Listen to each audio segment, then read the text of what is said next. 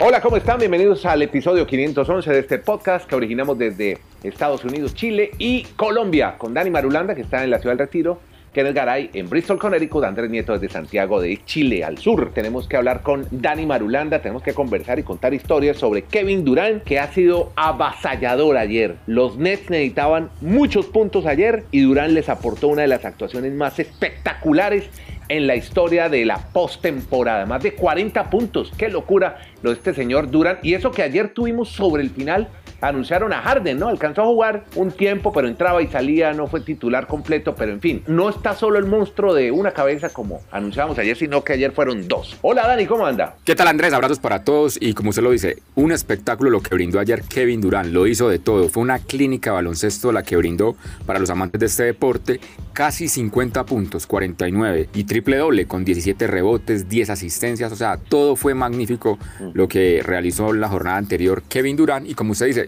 Arrancó de titular James Harden, hablábamos que de pronto estaban entre algodones, que dependiendo de la situación lo iban a involucrar en el juego. No tuvo mucha actividad, solo aportó 5 puntos, pero bueno, por lo menos verlo ahí. Y aportó 5 puntos y por lo menos, reitero, verle la figura o lo que él puede imponer en un maderamen o en una duela de baloncesto, pues genera algo también interesante para su equipo. Pero Durán se llevó todos los honores en la noche anterior y debe ser muy dolorosa la derrota para los Bucks porque es que sin tener las grandes figuras al 100%, mm. solo Durant, pues no se podía haber perdido para ellos ese quinto juego. Y aunque mañana puedan igualar la serie en Milwaukee, sería muy interesante el sábado ver un séptimo definitivo nuevamente en la casa de los Brooklyn Nets, en una serie muy interesante, pues dadas las condiciones de lesiones de los Nets, porque si ellos no estuviesen lesionados, creo que los Bucks no tendrían como haber ganado o la posibilidad de superar esta serie vamos ahora a hablar de béisbol, porque los pitchers van a ser suspendidos 10 juegos por alterar pelotas y con esta información y esta historia saludamos a Kenny Garay en Bristol, Connecticut. ¿Cómo le va, don Andrés? Un abrazo para usted, un abrazo para todos. Eh, le tengo una. ¿Una? De la NBA de último momento. Ah, cuente, sí, de una vez. Mm. Despáchese. Kawhi Leonard. ¿Qué pasó con él? Se espera que se pierda el juego 5. ¿Cómo así? ¿Por qué? Contra el Jazz de Utah, lesión en la rodilla derecha y podría estar fuera el resto de la serie. No me diga. Kawhi Leonard de los Clippers de Los Ángeles, problema de rodilla, estaría fuera el resto de la serie. Una baja más que sensible para los Clippers que acaban de empatar la serie. Si esa noche se desempatan dos. Y claro que definitivamente se lo quería contar a usted y a la gente de la Sacó del Estadio Podcast. Un abrazo desde Alaska hasta la Patagonia. Sí, señor. Andrés. ¿Cómo van las cosas? Me Hombre, bien, pendiente de hoy de la conversación en Twitter Space para que estemos atentos. Hoy, sí, hoy, a las seis del eh, el hombre. Cinco en Colombia, seis Chile, Estados Unidos. A ver qué dice Madulanda, el hombre que comparó la ausencia de James Rodríguez en la selección colombiana con la no convocatoria de Chicharito. A ver qué pasa. Perfecto. A ver qué pasa. Bueno, y hablemos de Oiga, ¿sabe que me inquieta también el tema de las lesiones? Podríamos también un poco hablar sobre sí. eso. Se están lesionando. y además lo que usted propuso, Andrés. sí claro del, del MVP. El MVP. De, de, qué tan válido es que Nikola Jokic termine siendo expulsado, de qué tanto le empaña su MVP cuando terminó siendo expulsado y su equipo terminó siendo barrero. Ahí tenemos ya cosita para conversar con ustedes, oyentes de la Saco del Estadio Podcast, para que interactuemos con los capos de este podcast que son Gara y Marulanda. Ahora sí cuénteme la historia de los de la manipulación de las pelotas, que usted viene preocupadísimo con lo de las sustancias y todo esto. Hombre, no, no, no solamente yo, sino el béisbol de grandes ligas. Es que ayer me explicaba, ayer eh, estábamos haciendo béisbol con Enrique, con Rojas, y me decía aquí que lo que pasó es lo siguiente. Esta regla tiene más de 100 años en el béisbol, pero miraron para el otro lado mucho tiempo, porque, hombre, era para la agarre y como que de una u otra forma ayudaba, pero no constituía una ventaja deportiva clara. Pero ha evolucionado tanto la investigación que se están dando cuenta que con tantas sustancias, sí definitivamente marca una gran diferencia lo que están haciendo los lanzadores y esto pues empezó la cacería y no van a parar hasta no tratar de erradicarlo, no lo van a erradicar por completo, pero sí eh, prácticamente sacarlo o tenerlo en un porcentaje muy mínimo en grandes ligas. Serían o serán 10 juegos a los que usen sustancias extrañas en las pelotas. La oficina del comisionado de grandes ligas informa a los equipos que a partir de los juegos de la jornada del 21 de junio, apunten, los árbitros el lunes, cumplir el lunes.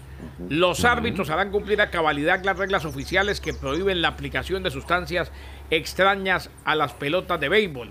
Al que sea atrapado violando las reglas, será expulsado del juego y será automáticamente suspendido por 10 partidos, de acuerdo a lo establecido en el reglamento. Los clubes y los entrenadores también estarán sujetos a medidas disciplinarias por no garantizar el cumplimiento de estas reglas. El lunes 21, o sea, se inicia el verano oficialmente y empieza la cacería fuerte, mano dura a las sustancias prohibidas en las pelotas para manipular el agarre de la pelota en, en, el béisbol de grandes ligas. Bueno, y de una vez, ya que está usted metido en el diamante, en el parque de pelota, cuénteme, el mexicano del de Culiacán, Julio Urias, sin decisión, pero tiene ya varias marcas personales. Es que ayer Julio Urias buscaba, Andrés, su décima victoria de la temporada. Buscaba por primera vez en su carrera llegar a 10 victorias, pero no pudo. Salió sin decisión ante los Phillies, pero con marcas personales en ponches e innings lanzados en una temporada. Terminaron ganando, sin embargo, los Dodgers de Los Ángeles. Decir que se quedó con marca de 9 y 2 rebasó por primera vez en seis campañas los 85 ponches y por primera ocasión alcanzó al menos las 80 entradas lanzadas en una temporada, batiendo marcas personales que había establecido en el 2019. Sin embargo, la victoria fue para los Dodgers ante los Phillies de Filadelfia en eh, partido en el cual por primera vez se abrió la capacidad total de 41 mil personas fueron a ver ayer a los Dodgers, qué locura. Exactamente. O sea, ayer vimos normalidad en el Dodger Stadium y normalidad también eh, simplemente para que sepamos que no solamente en los Estados Unidos, en Budapest, en el partido de Cristiano Ronaldo, también, como si nada, casa llena, todo el mundo sin máscara, todo el mundo gozando. 60 mil, 60 mil. Impresionante. Y aquí en el sur, viendo, viendo, con envidia, mientras aquí se nos están yendo de a 100 en Chile y de a 500 en Colombia, 500 personas diarias. Pero, pero se está haciendo la tarea también y ahí va. Pero muy lento, es que ahí sí se ve el tema del desarrollo, sí vamos muy atrás, muy atrasados estamos aquí por estos lados. Venga, eh, Dani Marulanda de forma virtual acompañó el día de entrenamiento de los Miami Dolphins y tiene historias para contar. Eso me tiene tan decepcionado, Marulo. ¿Por qué? A ver, primero que todo hay que contar que fue en medio de un torrencial aguacero. O sea, esa condición climática cambió obviamente la manera de hacer el entrenamiento para los Miami Dolphins y todos los equipos de la NFL que ayer ya tenían que presentarse obligatoriamente a un primer entrenamiento. Mm. La gran novedad y que preocupa para los fans de los Dolphins es que no se presentó Xavier Howard que es el alma de la defensa de los Dolphins, es el alma de la secundaria. Y yo me atrevo a decirlo ya, Kenneth, este jugador sí merece que le paguen el contrato que está pidiendo. Pasa que es bien complicado porque Brian Flores ya dijo, a él ya le extendimos el contrato. Él simplemente va a entrar en una especie de huelga porque quieren más dinero. Él y su agente, obviamente. Ese precedente no lo va a dejar sentar mm. la NFL ni ninguna liga, porque es que al fin y al cabo si ya se extendió el contrato y se firmó un documento, uno no puede de la noche a la mm. mañana. Yo firmé con Nieto en la sacó del estadio podcast, pero resulta que hoy me levanté eh, pensando que no valgo 20, sino 40. Bueno, pues maestro, lo que pasa, yo, yo creo que yo, Sí, lo que pasa es que creo que ni la gente ni él se pensaría que iba a tener una gran temporada como la anterior y por eso están pidiendo ya más dinero. Por eso Flores fue muy enfático. Esto va a ser una situación que se va a dilatar por bastante tiempo porque dadas las condiciones de la situación, pero yo me atrevo a decir, este jugador, o sea, es que Miami puede cambiarlo a otro equipo, pero seguir pensando en el futuro, no, el futuro debe ser ya. Yo creo que a Howard no lo harían dejar salir de los Dolphins porque es clave en la defensa. Y, lo, de Tua, hombre, ¿qué pasa con Tua? Lo de Tua, no, como decíamos, que fue un entrenamiento en medio de, la lluvia, Del, del, agua. Ellos entrenan ahí en Miami Gardens, en Jarro. Sí, tienen, tienen 12 de la sede de Davie, en Davie, Florida. Y, y, ahora... y en Davie, sí. Exacto. Principalmente en Davie. En Davie hacen mucho entrenamiento. Ahí tienen la carpa. El, el tema es que escandalizaron en las redes sociales porque Tua tuvo cinco intercepciones durante la práctica. Entonces dirán, no, ¿qué es esto tan errático de Tua? Pero explicó después en la rueda de prensa, estábamos haciendo pases complejos, lo interesante era lanzar y lanzar a ventanas muy cerradas, o sea, acciones de juego bien complejas, donde era muy optativo para el defensivo capturar el pase y además estaban en medio de la lluvia. Entonces creo que si esto pasa ahora no es problema, si esto estuviera pasando en, en septiembre, ahí sí habría que preocuparse, pero bueno, es mm. un tema simplemente de entrenamiento. Ah, bueno. ahora hay una cosa, Andrés, Andrés, si me permite. pero por favor, eh, estamos, es podcast. Eh, muchas gracias gracias, señor, muy amable por la infinita bondad que su corazón. No, pero vea, No, estamos hilando muy delgadito, Marulanda y Andrés, con el tema de Tua Tagovailoa. Resulta que ahora el seguimiento y la obsesión es tal que cuando lo interceptan en prácticas vamos a hacer un reporte. O sea, Tampoco. muchachos, por, por Sí, se, nos Dios. va, se nos va la mano a veces. déjenlo. Él tiene, él, él va en la temporada, va a tener intercepciones, va a perder partido, va a tener que someterse a los dolores de crecimiento natural Claro. de la NFL. Ojalá le vaya bien. Ah, y le tengo un dato. Sí, señor. Simplemente para, no para, no tanto para corregirlo, sino ratificarlo Sí, y dar la cifra exacta. Una aclaración. O una aclaración. 52.078 aficionados en el Dodger Stadium. Ah, sí, señor. Sí. Son, son la mayor cantidad para cualquier evento deportivo de una liga profesional en Estados Unidos desde que comenzó la pandemia. sí. Es que esos 10 mil no los conté porque eran invitados, entonces por eso no, no, No, los no, tenía pues, yo los cálculos. O sea, pero no es tanto los 52 mil, Andrés, Ajá. sino que son la mayor cantidad Sí. Para cualquier evento deportivo en una liga profesional de los Estados Unidos desde el comienzo del COVID. Bueno, muy bien, nos alegra por ese reopening, como dicen los gringos, que están teniendo ahora en los parques de pelota para ir al béisbol. Sí que le hace falta el público a los eventos deportivos. ¿Se ha comido? ¿Le gustan los burritos, eh, Marulanda? Mucho. ¿Ha comido burro? Sí, Esa deliciosos. torta de maíz con frijol, con eh, Marulanda, poco de uy, Marulanda es experto allá en la cascada. le meten, bueno, yo no como carne ni cerdo ni nada, pero le pongo un champiñón ostra bien bueno. Y eh, estos burritos parece que fueron responsables Hay de burritos, doping. burritos, de, burritos de champiñón. Burritos oiga, pues. veganos, deliciosos. Estamos, evolu- estamos evolucionando. Oiga, muy bueno. Nieto, Ajá. Nieto, cuidado que, que usted no, que usted no le está dando al cuerpo B12. Hay que comer carne de vez en cuando. De B12. B12. No, no, no, tengo la vitamina B12 también y tomo D, tomo D y C. Bueno. Pero entonces yo estaba hablando del burrito, este burrito que es tan rico, mexicano, Mm. una comida mexicana, pero parece que es responsable, muy al estilo de los deportistas que dicen que su carne cuando la consumió tenía el clembuterol, pues parece que un burrito también dopó a un atleta. Se trata de Shelby Hollihan. Ella es la poseedora del récord estadounidense en los 1500 y 5000 metros. Fue suspendida cuatro años después de que no pudo demostrar que la carne de cerdo contaminada causó su prueba positiva de un esteroide anabólico. Hooligan atribuyó a un burrito de cerdo comprado en un camión de comida callejera mexicana cuando reveló su caso de doping en su cuenta de Instagram. Le dijeron que no, le dijeron que usted no pudo probarlo, así pues que se tiene que someter a la suspensión. Confirmó el Tribunal de Arbitraje Deportivo que su panel de jueces determinó por unanimidad que Shelby Hooligan no había logrado demostrar cómo el esteroide anabólico, nandrolona, entró en su sistema. El caso se aceleró con el consentimiento de todas las partes para ser escuchado el 4 de junio por enlace de video con el tribunal en Lausana, Suiza. Le dijeron, vea, usted no sabemos qué habrá comido, pero no pudo demostrar que la nandrolona la recibió a través del burrito que se comió. Bueno, ahí tenemos pues esa historia.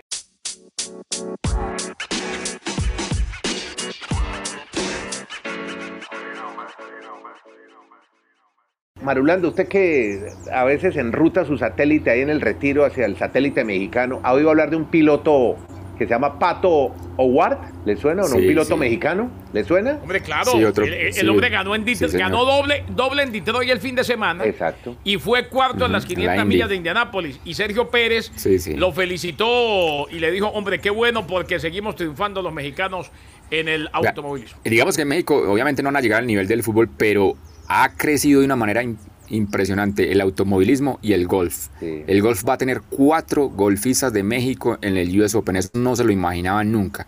Y creo que ¿por qué? Porque México, el gobierno anterior, ha invertido en llevar esos espectáculos. Sí. Torneos de la PGA, la Fórmula 1, y obviamente eso genera que las nuevas generaciones, valga la redundancia, pues se interesen en otros deportes. Pero vuelvo al automovilista Pato Howard, que como bien dice Mm. Garay, ganó carreras de IndyCar eh, dos veces, se adueñó el primer lugar del campeonato, y le preguntaron, oiga, ¿y su secreto cuál es para ganar? Y dio, dio esta respuesta, manos veloces. Y están hablando de que esas aseveraciones son muy al estilo del colombiano Juan Pablo Montoya. Juan Pablo Montoya, que cor- recordemos ganó en Indianapolis 500, ganó siete veces en Fórmula 1, ganó en NASCAR, Do- ganó... Dos veces el Indy, dos. Ga- do- sí, señor, y ganó 24 horas en Daytona. Y dicen, lo están comparando a War mucho con Montoya, que por los tics verbales, por la forma en comunicarse, dicen que es muy expresiva. Y podría tratarse, dicen en México, de la segunda venida del poderoso Montoya Ay. y podría seguir la trayectoria del colombiano. Es más, ha dicho este piloto de 22 años que quiere irse a la Fórmula 1. Entonces ahí tiene pues Pato hay que seguirle la. Ojalá que sea tan simpático y tan agradable. Como bueno, no, de eso no hablan, hablan de sus condiciones como piloto. ¡Qué horror! Bueno, pero ahí tiene. Estamos en presencia de otro igual. Ay, Dios mío. Bueno, pero ahí lo tiene. Los mexicanos están felices comparándolo con Montoya. Vea que lo de Montoya dejó huella, dejó huella y bien importante. Tremendo, un tremendo piloto. Bueno, ahora nos vamos para. Lejos va a ser el mejor piloto de Colombia en toda su historia. En mucho tiempo, claro, sí. Podcast La Sacó del Estadio. En Twitter, arroba La Sacó Podcast.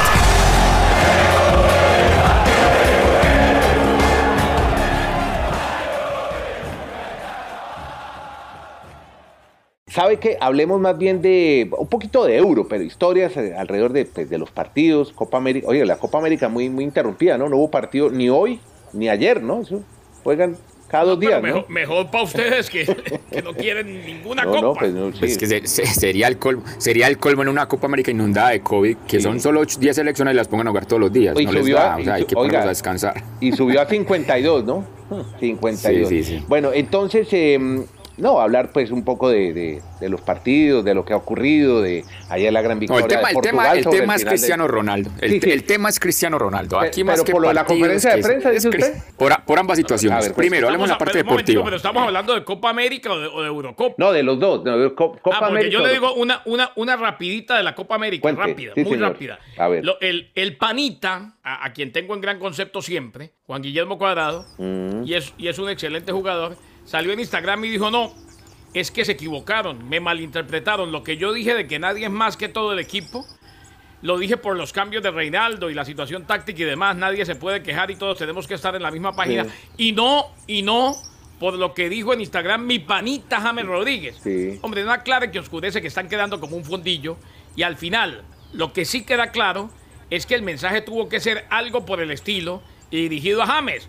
Porque nadie sale, nadie, ningún capitán de ningún equipo en el mundo sale por un cambio táctico del técnico a decir que nadie es más que todo el equipo, por Dios. Hombre, ya, dejen la bobada y sigan trabajando. Exacto, sí, ya no parar tanto en eso, exacto. Mejorar en el fútbol, en llegar más, en atacar más. Bueno, no, entonces estamos hablando ayer, bueno, la gran victoria de Francia sobre Alemania y la victoria de Portugal. Pero en fin, aparte al margen de los resultados, entonces, ¿cómo lo de Portugal y Cristiano Ronaldo? ¿Qué fue lo que le pasó, Dani Marulanda?